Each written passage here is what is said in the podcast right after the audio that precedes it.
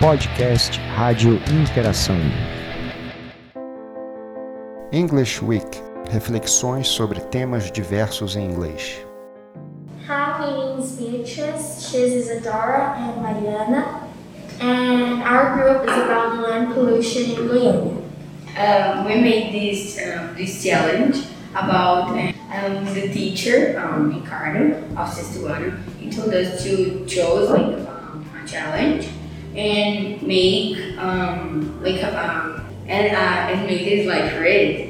And we chose um, and we needed to choose a problem of Goiânia and find a solution for them. And we chose the land pollution. So first, there are the consequences of the land pollution, and it can um, make more pollution in the soil, more pollution in the air. Uh, it affects the greenhouse effect and some other things like the health of the population. But there are also some preventions, and some of them are um, the trees help to control the temperature and the air unit.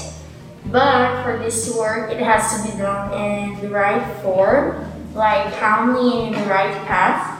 And that's what Goiânia has been trying to do for the past few days by projects and teaching the people how to prevent it in the right way. There are also some other projects, and one of one of the projects that Goiânia has been doing is the waste sorting. So the waste sorting should help Goiânia's landfill, and all of the Goiânia's uh, should go through recycling plants, recycling power plants in 2023. And what Comurg projects is to transform this waste to another place. And in also in our slide, we some like uh, when we were explaining, uh, we tell her like the, the like some difficult words that was in this slide for um, us can help like our classmates um, understand better what we were telling um, on the slides.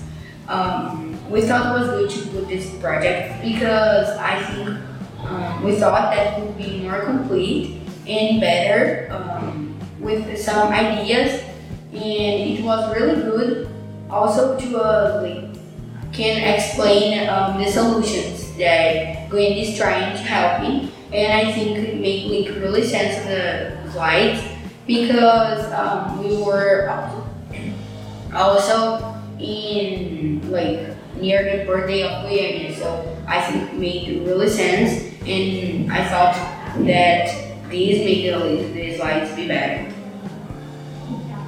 This was our project, and yeah, thanks for watching. Thank you. Foi o nosso podcast Rádio Interação 245,5.